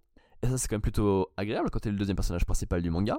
Donc au global, il y a pas mal de points positifs, mais c'est surtout par rapport aux points négatifs et difficultés qu'on se traîne depuis euh, pas mal de tomes maintenant. Alors je me demande à quel moment ça va vraiment se lancer et être fou, parce qu'en vrai, il y a du potentiel. Ensuite, dernière lecture du 20 janvier, j'ai lu le tome 15 de Chainsaw Man, que j'ai trouvé euh, long également. Je crois que je préfère Chainsaw Man euh, en hebdo, avoir une petite dose de temps en temps euh, de cette euh, folie et cette construction bizarre, c'est bien. Avoir un volume entier de construction bizarre d'un coup, t'es en mode qu'est-ce que j'ai lu? C'était bizarre et ça n'a pas grand intérêt. D'autant plus que là c'était l'arc avec le démon chute et que je le trouve pas super intéressant ce démon. Parce que c'est un démon qui rappelle euh, quelques traumas aux personnes. Alors du coup on voit quelques traumas qu'on connaissait pas. Et après ils sont plus ou moins traités, même si pas vraiment en fait c'est euh, plus qui sauve la situation qu'autre chose. Donc finalement, on les a montré les traumas et point. Ce qui fait assez peu de choses, on va pas se le cacher. Il y a un combat plein de mystères et beaucoup de mise en place, parce qu'il y a genre euh, deux Chainsaw celui qu'on suit qui perd et un autre qui sort nulle part et qui sauve. T'as de la mise en place avec euh, deux personnages qui agissent, qui se ramènent. C'est un peu lourdingue comme début de partie. Alors que pourtant, en hebdo, eh, je vais pas souvenir que ce soit aussi lourdingue cette partie-là, donc euh, je sais pas trop comment c'est possible. Normalement, c'est plutôt l'inverse, tu vois. Tu trouves en hebdo, c'est lent, ça avance pas, puis en tome, tu fais Ah, ça va, au global, quand tu vois tout d'un coup, c'est plutôt rapide et ça marche bien. Alors que là, en hebdo, je fais Oh, c'était bizarre, mais ok. Alors qu'en tome, je fais C'était bizarre, donc c'est chiant. Et ensuite, euh, le 21 janvier, j'ai lu les tomes 28, 29 et 30 euh, de Fire Force pour avancer sur mon rattrapage de la série. Quelle surprise, dis donc Les tomes ont eu une euh, qualité décrescendo. J'ai beaucoup aimé le tome 28. j'ai apprécié le fait que c'était un très bon début de finale. Parce que oui, le final de la série se lance au tome 28. La série fait 34 tomes. Ah On a Hogan qui fait un beau combat. C'est plutôt cool parce que c'est pas un personnage qui était très important et très bien mis en avant. Donc c'est cool s'il a son petit moment réussi dans l'arc final. Au tout début, très bien. C'est son rôle, c'est sa place, ça marche très bien. J'aime beaucoup son héroïsme et sa façon de voir les choses. Et en plus ça, il a un flashback qui est plutôt beau. Donc je le prends euh, volontiers. Et même le groupe de scientifiques a le droit à une épreuve. Donc écoute, euh, ça marche aussi. En même temps, euh, l'ennemi qu'ils affrontent est plutôt rigolo visuellement. Et aussi dans sa psychologie qui est un peu faux folle mais genre un point assez inédit pour ce manga-là. Alors, au global, le volume n'en reste pas moins très lent, mais c'est un peu le rythme habituel avec ce manga, donc il n'y a pas de souci, on s'y fait à la longue. Le tome 29 était un peu plus moyen, il y a des idées visuelles, ça c'est sûr, entre le monde d'Adora et le monde de base du manga, entre les idées visuelles autour de l'entraînement de Arthur, entraînement d'Arthur qui est stupide au possible évidemment, parce que c'est Arthur. Ce gros gogol joue à un jeu vidéo pour s'entraîner à affronter son ennemi final, qu'il a, contre lequel il a perdu plusieurs fois déjà. C'est stupide, mais là, pour le coup, c'est plus lent que d'habitude. Et là, c'est un peu dommage d'être lent à ce point. Et en plus de ça, je trouve que le principe des doppelganger n'est pas super intéressant. Parce que bah, c'est des personnages qu'on a déjà rencontrés, soit déjà affrontés, soit bah, qui sont des alliés. Et c'est leur double, avec bah, en fait euh, la vision que les gens ont d'eux. Parce qu'en fait, bah, c'est également la vision que nous, lecteurs, avons d'eux. Donc ça ne fait pas une grande différence entre les deux. Et puis c'est pas hyper intéressant comme idée autant visuelle que scénaristique d'affronter bah, des doubles, littéralement. Et ensuite, on a le volume 30 que j'ai trouvé presque mauvais. On a l'énorme combat galactique entre Arthur et Dragon qui se lance. C'est très fun visuellement. C'est carrément à des mesures. La puissance des attaques, la destruction des attaques, le fait qu'ils partent dans l'espace se battre. Il y a tellement de choses stupides et bien trouvées, parce que c'est agréable à lire quand tu vois c'est poussé à son paroxysme. Mais il y a tellement pas de fond. c'est dommage. Un peu plus de fond, un peu plus de lien entre Arthur et Dragon, un peu plus euh, d'histoire à raconter sur un personnage ou sur l'autre. Et ça marchera bien. Mais ça se trouve, euh, les prochains volumes euh, seront plus réussis grâce à ça. Et là, c'est le moment où je ne vais pas me faire des amis. En effet, euh, Adrien, toujours, out Adrien, m'a prêté les 10 premiers tomes de Berserk. J'ai eu le temps de lire les 8 premiers courants du mois de janvier, entre le 27 et le 29. Et j'ai pas passé un bon moment. Il y a deux tomes que j'ai bien aimés, trois tomes que j'ai trouvé moyens, et trois tomes que j'ai vraiment pas aimés. Ah, ah, ah, ça c'est coup dur, coup dur, coup dur, coup dur. Euh, si on fait ça euh, rapidement, parce que je vous avouerai que j'ai pas des masses de souvenirs de ce qui s'est passé dans cet homme-là. Euh, c'est le premier que j'ai pas aimé. Le premier, directement, j'ai dit que c'était pas fou. Parce qu'on avait un univers médiéval, fantastique, sombre, classique. Classique certes, mais dans lequel on peut faire des milliards de choses, ça y a aucun souci. Et pourtant, on n'a pas grand chose de plus que quelques batailles que Guts assume en étant désagréable. Et donc, quand l'entrée en scène, c'est juste quelques bastons pour montrer que le monde est dur avec des monstres et qu'il faut se battre, ça y a pas de souci, mais avoir juste ça, et avec un seul personnage qui est Guts, qui est désagréable au possible, ou c'est dur comme entrée en scène, ou c'est dur. Alors, évidemment, le monde justifie qu'il y ait que de la baston. le monde et ce qui arrive à Guts justifie qu'il soit désagréable actuellement. Mais moi, je suis un lecteur. Je passe un bon moment de lecture. du coup, il me faut des bons personnages et des éléments auxquels m'accrocher à eux avant qu'ils se battent. En fait, c'est pour ça que le tome suivant est un petit peu meilleur. Guts a une énergie et un fonctionnement qui fonctionne un peu mieux avec Vulgus. J'ai écrit Vulgus, mais je me souviens moment plus qui c'est. Juste que sa logique de fonctionnement à Guts était plus agréable à suivre avec ce Vulgus dans les pattes. Parce qu'on se rend un peu plus compte qu'il est humain en fait. Il, est, il a été rendu dur et insupportable par la vie, tu vois. Mais il ne reste pas moins humain dans le fond. Donc, bah, quand il le montre, eh, il est plus agréable à suivre. Et donc, eh, les actions qui tournent autour sont plus agréables à suivre. J'ai quand même un peu hâte, du coup, à ce moment-là, de savoir où va euh, autant euh, Miura, l'auteur, que où va euh, Guts. Mais j'ai trouvé la deuxième partie du volume trop longue avec ce duel. Pour le troisième volume, j'avais trouvé ça moyen. J'avais dit que c'était long comme bataille. Alors qu'on aurait pu avoir des belles questions sur l'humanité. alors je sais plus qu'est-ce qu'il avait affronté. Mais sans doute un gros monstre bizarre qui était humain à la base ou quelque chose comme ça. Mais sauf que c'était juste une longue bataille finalement. sans qu'il y ait de questionnement derrière. Juste t'as une longue bataille. elle est longue, ça se tape. mais ça raconte rien. Point. Parce qu'évidemment, un combat, c'est suffisant pour raconter quelque chose. Derrière, on découvre Griffith, que je connaissais évidemment de nom avant d'avoir lu la série. Je connaissais Guts, Casca et Griffith, bien évidemment. Et bah, sauf qu'on n'a rien. Hein. Il arrive, il fait peur à Guts, il le rend encore plus agréable. Point. Par contre, j'ai effectivement un peu hâte que commence le vrai premier arc, celui du flashback, pour en apprendre plus sur Guts, mieux le comprendre et mieux l'apprécier. Derrière, le volume 4, je l'ai un peu plus apprécié. Je trouve que l'auteur ne va pas assez loin dans ce qu'il raconte parce qu'il change assez vite de sujet. Sauf que comme ça pousse pas assez, il y a un peu de fond qui manque à chaque fois et c'est dommageable parce que là, on a les premiers points d'enfance de Guts qui sont horribles avec un père d'adoption qui le vend pour se faire violer par un vieux soldat dégueulasse et qui est en mode non, il s'est rien passé, je comprends pas, pourquoi t'es méchant avec moi? C'est horriblissime évidemment. On comprend un peu mieux pourquoi Guts refuse les contacts et pourquoi il est aussi compliqué, bien que c'est encore euh, pas grand chose par rapport à ce qu'il va vivre après. Et derrière, on découvre Casca et Griffith euh, à l'époque euh, du flashback, qui se caractérise bah, par une belle force de combat pour une femme. et c'est pas moi qui dis ça, c'est le manga. Et par un esprit de conquête gigantesque pour Griffith. Donc il y a du mieux. Les personnages commencent à se caractériser et à vouloir aller quelque part sans doute avec ce peu de caractérisation. Derrière, on a encore un tome un peu moyen avec le tome 5. Euh, en effet, le groupe commence à se construire, le trio s'apprivoise, c'est ok, parce qu'effectivement, il y a un peu un triangle amoureux, avec un Guts amoureux de Casca, une Casca amoureuse de Griffith, un Griffith amoureux de Guts. Alors plus amoureux, type conquête, tu vas partir, j'ai besoin de toi, euh, t'es essentiel pour... Euh, est-ce que t'es le seul que j'estime un peu? On découvre un gros monstre immortel, en la personne de Zod, qui va être quelque chose de très pratique. Si tu veux limiter un autre gros ennemi euh, pas trop loin de nos héros, euh, tu fais venir Zod. c'est un outil euh, plus qu'un personnage, je trouve, et c'est un peu dommage. Sauf dans sa première apparition, où il pose des questions sur la peur face aux êtres vraiment dépassant l'entendement de ce genre-là. Et également sur...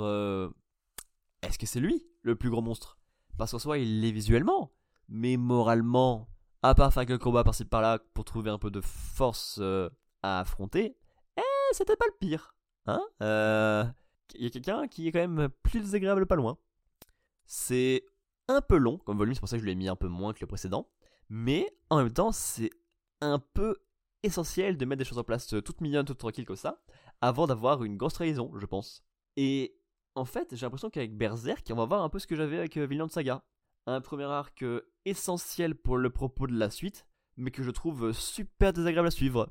Et justement, bah, ça rend le propos d'après plus fort. Parce que le premier arc de Vinland Saga, t'as des vikings classiques, je trouve ça inintéressant au possible.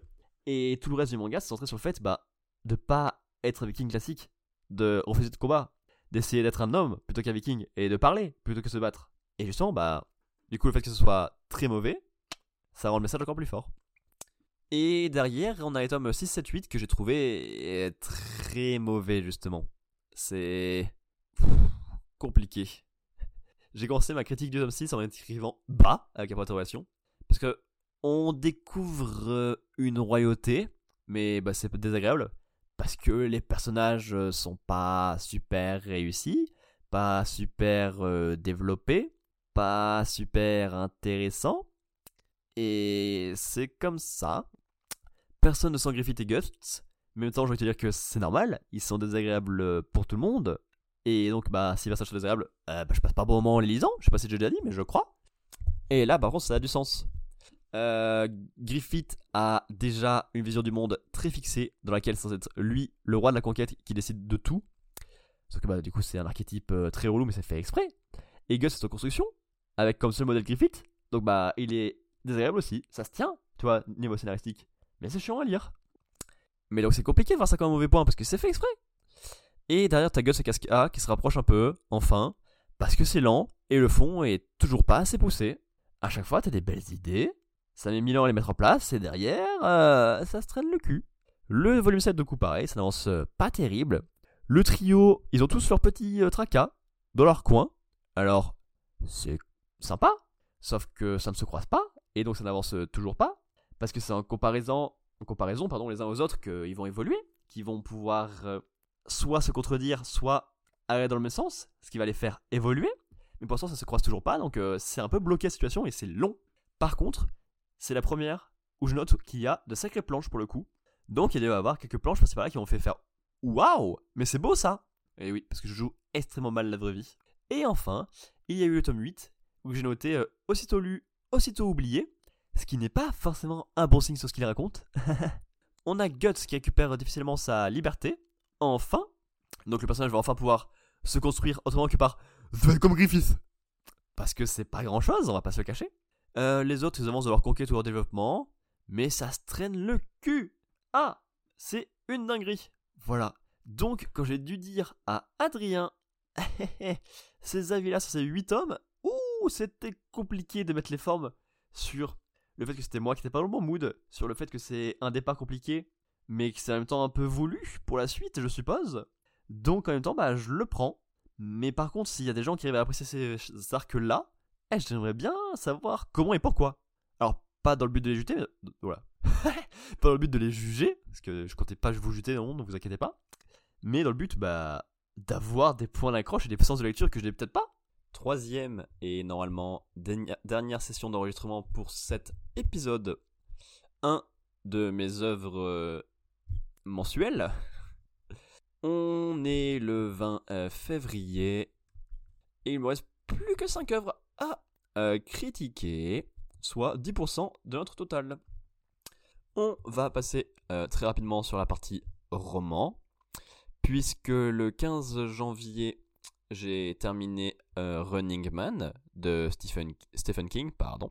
Et c'est le seul roman que j'ai terminé ce mois-ci. C'est mon troisième Stephen King. Je l'ai découvert à l'écrit avec Shining. J'avais déjà vu le film et deux sont excellents. J'ai enchaîné avec euh, Misery, qui est exceptionnel. Dans ma pile à lire, j'ai encore euh, ça, ça volume 2, euh, La ligne verte, Nuit noire, étoile morte, 22 11 63 et Revival. Donc ça va me prendre un peu de temps à lire tout ça. J'ai commencé à lire ça, c'est super long et c'est pas trop mon délire pour l'instant, mais on en parlera le mois où on le terminera. Donc sans doute pour le mois de mars, au moins je pense. Bref, j'ai un peu digressé parce qu'on est, on est là pour parler de, Running Man, que je trouve très propre.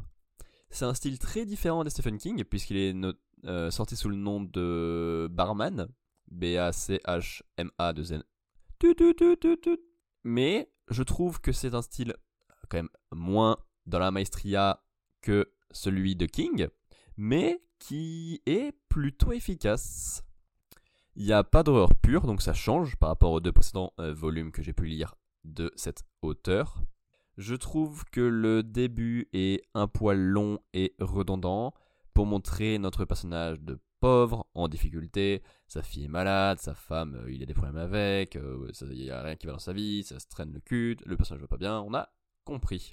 Le message global est un poil basique, et effectivement, les pauvres sont prêts à tout pour survivre ou pour faire survivre leurs proches, parce que les pauvres sont pleins euh, d'humanité, Et il va croiser euh, des riches euh, qui ont une très mauvaise image de lui, euh, majoritairement à tort.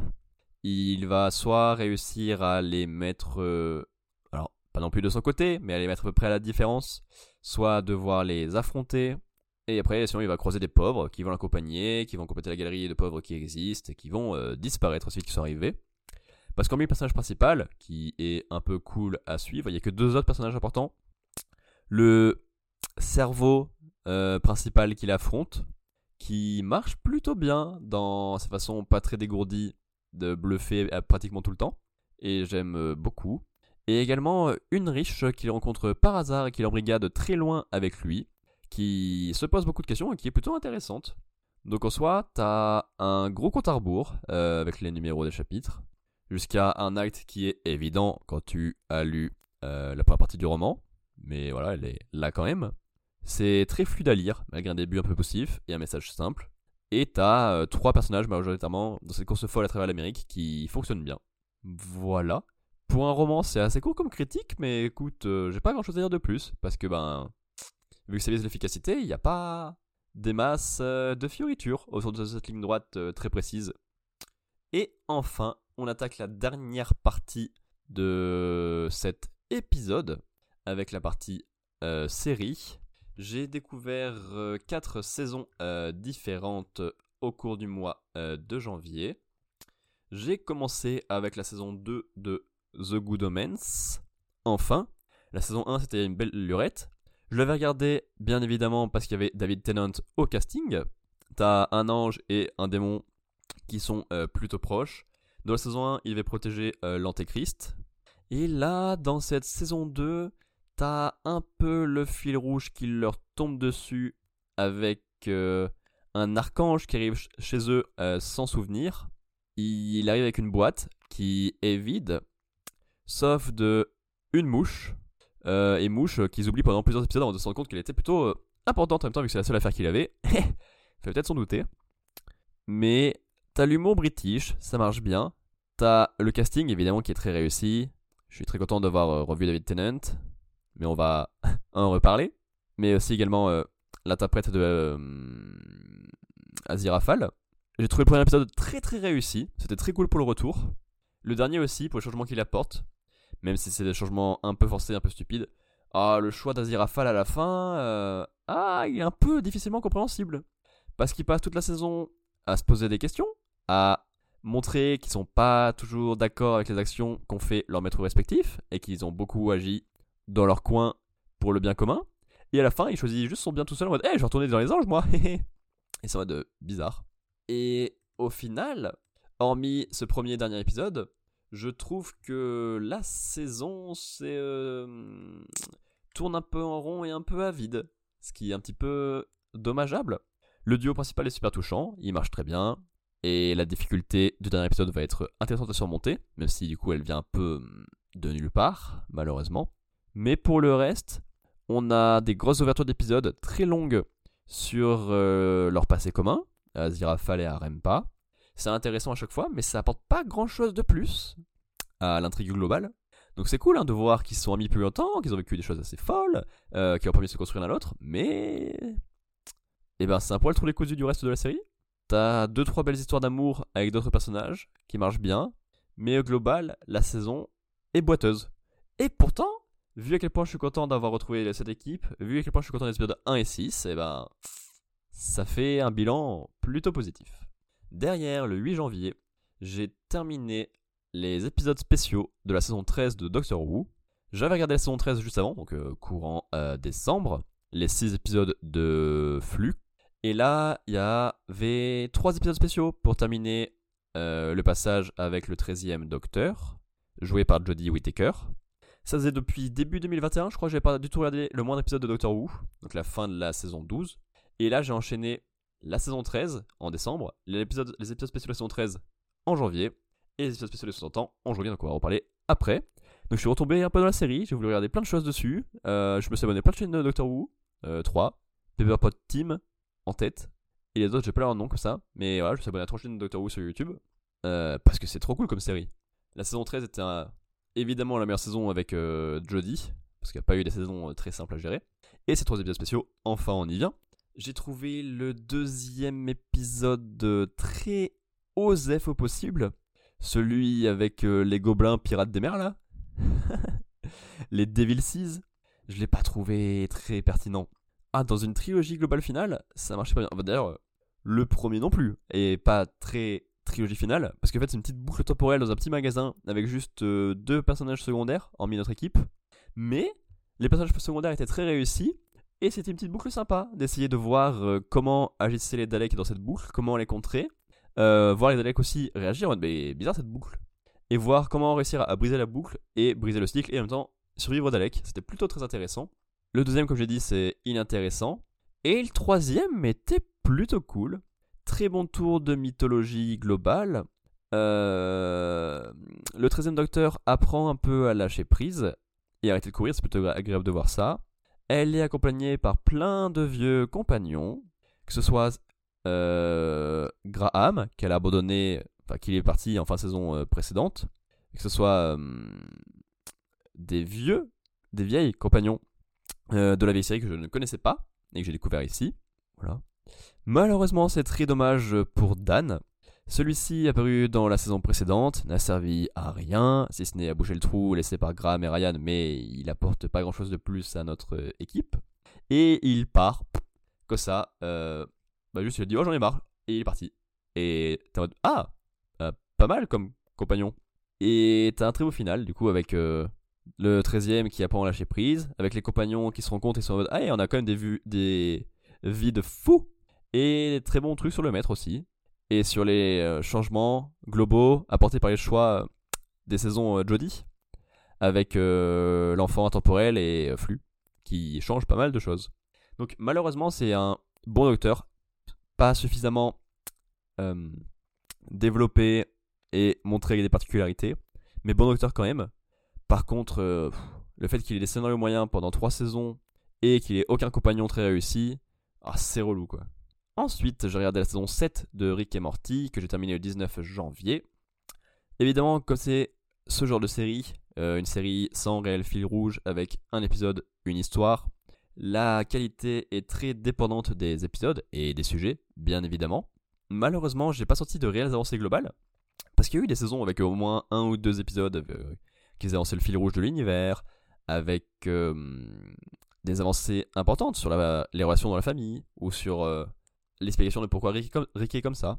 Là, il y a bien un épisode où Rick se venge du méchant Rick qu'il euh, traîne depuis longtemps, mais il, s'en venge, et point.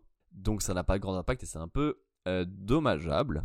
Mais il y a eu beaucoup d'idées très propres qui donnent des épisodes intéressants, rigolos ou bien trouvés. Par contre, j'ai quand même ressenti euh, quelques égarements. forcément, avec tout ce hasard dans tous ces univers possibles et toutes ces idées possibles. Et je pense que ça serait pas un mal d'essayer de viser la fin de la série à un moment. Malheureusement, il y a je ne sais combien de saisons qui sont prévues encore et c'est un petit peu dommageable. T'as un épisode où Rick il aide euh, un vieux copain. Celui-là, je l'ai bien apprécié. Euh, l'ambiance est cool. C'était très sympathique. Un épisode où t'as Rick et Jerry qui fonctionnent. Celui-là, tout à fait. Il est plutôt sympathique. J'aime bien leur duo. Un épisode un peu moyen avec le président. Attends, c'est le président. Oh, un épisode où il bouffe des spaghettis. Spaghettis euh, qui sont basés sur des cadavres de notre univers. Et donc il y a des très belles questionnements sur euh, la fin de vie, le sacrifice humain, manger des humains, tout ça. Il y a plein de sujets super cool. T'as l'épisode de Fil Rouge où il rencontre l'ancien Rick, mais ça on s'en fout un peu. T'as un épisode où Rick, euh, où Morty rappelle des souvenirs dans tous les sens pour essayer de convaincre des cailloux, je crois. Ah, je me souviens pas de tout. Oh Il y avait un épisode qui avait rien à voir, qui était avec avec euh, comment ça s'appelle les Number Icons, c'était plutôt cool. Moi j'aime bien. Les gens l'aiment pas, mais moi j'aime bien. Euh, un truc euh, sur le Ragnarok et un truc. Ah ouais. T'avais l'épisode avec les peurs dans le trou là, c'était plutôt sympathique. Mais au global, ouais, ça m'a pas. Y a pas eu d'épisodes qui ont fait waouh exceptionnel. C'est un petit coup de dommage. C'est pour ça que ce serait bien d'essayer de viser la fin de la série prochainement. Et enfin, dernière œuvre vue courant janvier et à traiter pour euh, ce premier épisode, j'ai terminé euh, les épisodes spéciaux des 60 ans de Doctor Who le 21 janvier 2024. En effet, pour fêter les 60 ans de Doctor Who et le retour de Russell T. Davis, donc le réalisateur, euh, le showrunner des premières saisons de Doctor Who 2005. Celui-ci a fait revenir David Tennant en tant que nouveau docteur, donc le 14e, et Catherine Tate, sa compagnon dans la saison 4. Euh, Alors, c'est un peu dommage d'ouvrir une nouvelle ère, parce que c'est le début de l'ère euh, Disney, et donc une nouvelle partie de Doctor Who. C'est un peu dommage de se baser autant sur la nostalgie pour partir sur une nouvelle ère, mais en même temps, c'est important pour faire revenir les anciens fans qui ont quitté en chemin parce qu'ils n'étaient pas fans euh, soit de Steven Moffat, soit de Chris Chibnall. Donc en soi, c'est pas une idée stupide. Parce qu'effectivement, c'est avec les épisodes de 60 ans que j'ai entendu parler de la série et j'ai enchaîné euh, la saison, les épisodes que j'avais ratés. encore une fois, c'est trois épisodes. Le premier est plutôt sympathique avec un renversement un peu cool sur euh, qui est gentil, qui est méchant. Mais voilà, un peu sans plus. C'est surtout pour euh, remettre en place euh, l'univers et les personnages. Vu que c'est des anciens personnages, c'est important de les remettre en place. D'autant plus avec la fin du compagnon joué par Catherine Tate. Il y avait du boulot pour la réintroduire et la refaire interagir avec le docteur. J'ai trouvé l'épisode 2 génialissime. C'est un huis clos dans un vaisseau. T'as le docteur, t'as son compagnon, et t'as deux aliens métamorphes qui veulent prendre leur place. C'est drôle, c'est stressant, c'est très bien mené, les personnages font des erreurs, les personnages sont en difficulté psychologique, se posent des questions et c'est hyper intéressant, ça marche trop bien. J'ai adoré cet épisode. Et derrière, t'as l'épisode 3, eh, bien vu, où il y a le fabricant de jouets qui revient, un ennemi euh, de la première série Doctor Who qu'on n'a jamais vu dans la nouvelle. Euh, il est joué par Neil Patrick Harris maintenant, et c'est quand même un sacré acteur, il se fait plaisir de voir ici. Il s'amuse beaucoup, il vole beaucoup la vedette. Il permet de quelques trucs visuels un peu cool. Euh, sa scène de danse au sein de Unit, qu'est-ce que c'est trop cool. Je l'ai vu plein de fois la scène, j'ai adoré. Euh, la scène où il se moque euh, de la façon dont le docteur a perdu plein de ses compagnons. Et se moque de l'optimisme du docteur en mode Oui, alors elle a encore envie dans sa dernière seconde de vie, donc ça va. oui, elle est peut-être morte, mais j'ai réussi à se sa conscience, sa conscience quelque part, donc ça va. Et c'est très drôle de voir bah, le fabricant de jouets se moquer de ça. Le combat final est malheureusement terriblement mauvais. parce que une partie de balle prisonnier, plus ou moins, c'est pas terrible quand tu veux affronter un tel ennemi. D'autant plus qu'ils font bah, rien de spécial pour le vaincre et qu'ils réussissent à le vaincre. Et c'est un petit peu dommageable. Il y a un final plutôt tendre entre David Tennant et son successeur Nkuti Gatwa. Parce qu'Nkuti est beaucoup plus posé, beaucoup plus heureux, c'est agréable de voir ça. Et avec ça, David Tennant peut apprendre à être calme et à se poser un peu. Ce qui bah, euh, fait répétitif avec le docteur précédent, qui avait appris la même leçon il y a trois épisodes. Mais, écoute, c'est comme ça. Alors, pardon, c'est très étrange de laisser un Call Doctor et un Tardis en libre service comme ça, alors que t'es censé suivre une à toi, mais. Enchuti, pardon. Bizarre comme choix. Et oui, je parle bien du fait qu'il y ait deux docteurs en même temps, parce qu'il y a une nouveauté qui a eu avec ces épisodes spéciaux, c'est la bigénération. C'est-à-dire que le docteur, au de devenir un nouveau docteur, c'est séparé en deux. Et du coup, les deux docteurs coexistent en même temps. Jusqu'à, je suppose, euh, un moment où David Tennant sera suffisamment reposé et heureux pour se transformer en Nkoti Gatwa, qui est du coup euh, fou de joie et heureux, comme il l'est actuellement, et c'est hyper agréable à voir, j'ai très hâte de voir sa saison. Hop, et qui se. Du coup, euh, bigénère euh, de David Tennant. Quelque chose comme ça. Donc c'était trois épisodes spéciaux trop agréables à suivre. Et c'est comme ça que je me suis rendu compte qu'en fait, que les trois saisons précédentes étaient beaucoup plus affreuses que prévu en fait. J'avais vu là 11 et la 12 euh, à leur sortie, plus ou moins. Je dois, bon, c'est moyen, mais ça va.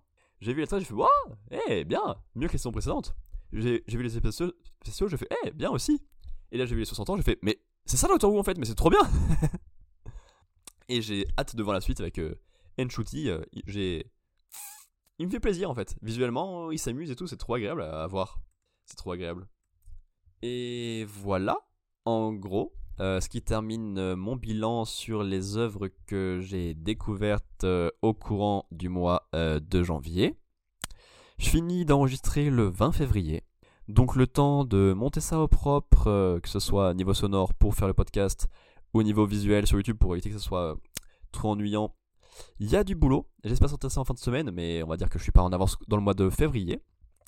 Évidemment, n'hésitez pas à me dire ce que vous avez pensé de ce premier épisode, à me dire ce que vous avez pensé des œuvres dont j'ai parlé et que vous avez vues, à me dire si j'ai réussi à vous convaincre de regarder certaines, ou à me dire ce que vous, vous avez découvert euh, pendant le mois de janvier, bien évidemment. Euh, on devrait se capter normalement assez vite pour mes œuvres de février 2024, vu que je suis pas en avance. Et j'espère euh, réussir à sortir euh, celui, l'épisode 2 donc plus tôt. Et sinon, on se retrouve quelque part sur YouTube, sur Twitch, sur Internet. au plaisir. Bref, on se retrouve très vite. D'ici là, portez-vous bien, faites-vous plaisir.